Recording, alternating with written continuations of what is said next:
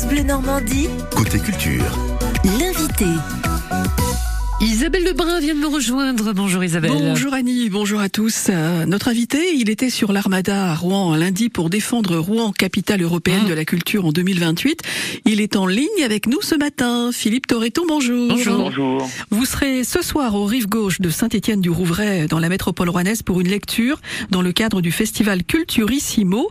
Vous allez lire quelques pages de votre livre L'être un jeune comédien. Est-ce que ce livre, Philippe, c'est un regard que vous portez sur votre choix de devenir un jour acteur Ah non, c'est pas, euh, c'est pas du tout sur. euh, enfin, c'est pas du tout. Non, si c'est un petit peu quand même, mais mais c'est, vraiment tourné vers l'autre. C'est-à-dire que le, comme le titre l'indique, c'est adressé à un jeune comédien ou supposé comédienne que je ne connais pas. Et j'écris, j'essaye de, de voilà, dans, dans l'absolu, comme ça, d'une, d'une rencontre épistolaire, d'essayer de saisir ce qui me paraît être l'âme de ce métier, ce qui me paraît être important.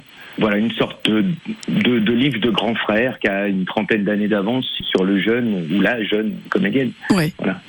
Alors donc ça s'adresse effectivement aux jeunes qui et vous leur dites c'est une façon de leur dire aussi euh, si c'est votre volonté faut y croire il faut peut-être peut-être aussi faire les bonnes rencontres? Alors, je dis qu'il faut y croire, bien sûr, mais je dis aussi qu'on a le droit de d'abandonner aussi ce métier. Je pense qu'il faut avant tout se, préser- se préserver.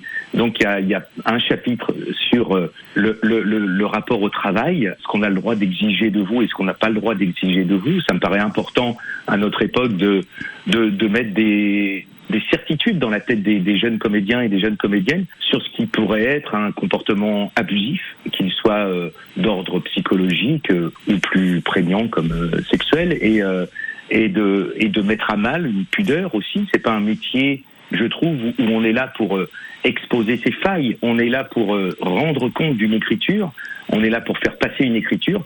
C'est pas un- une table d'opération où, euh, où on voit l'intérieur du comédien et, le metteur en scène n'a pas à, à utiliser d'éventuelles failles, d'éventuelles faiblesses du comédien pour obtenir des choses à son insu. Voilà, donc ça, je, je précise beaucoup de choses là-dessus. il faut rester maître de soi maître de son métier aussi Absolument, ouais, absolument. Et puis j'évoque le rapport au texte.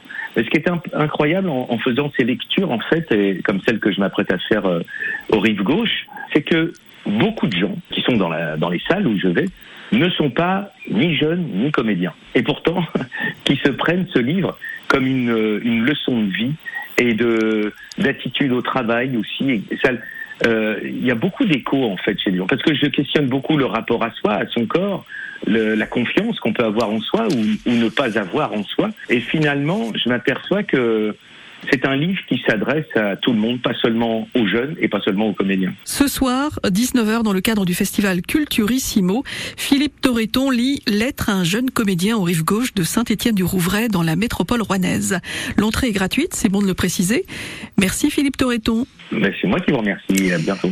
Le rendez-vous est pris.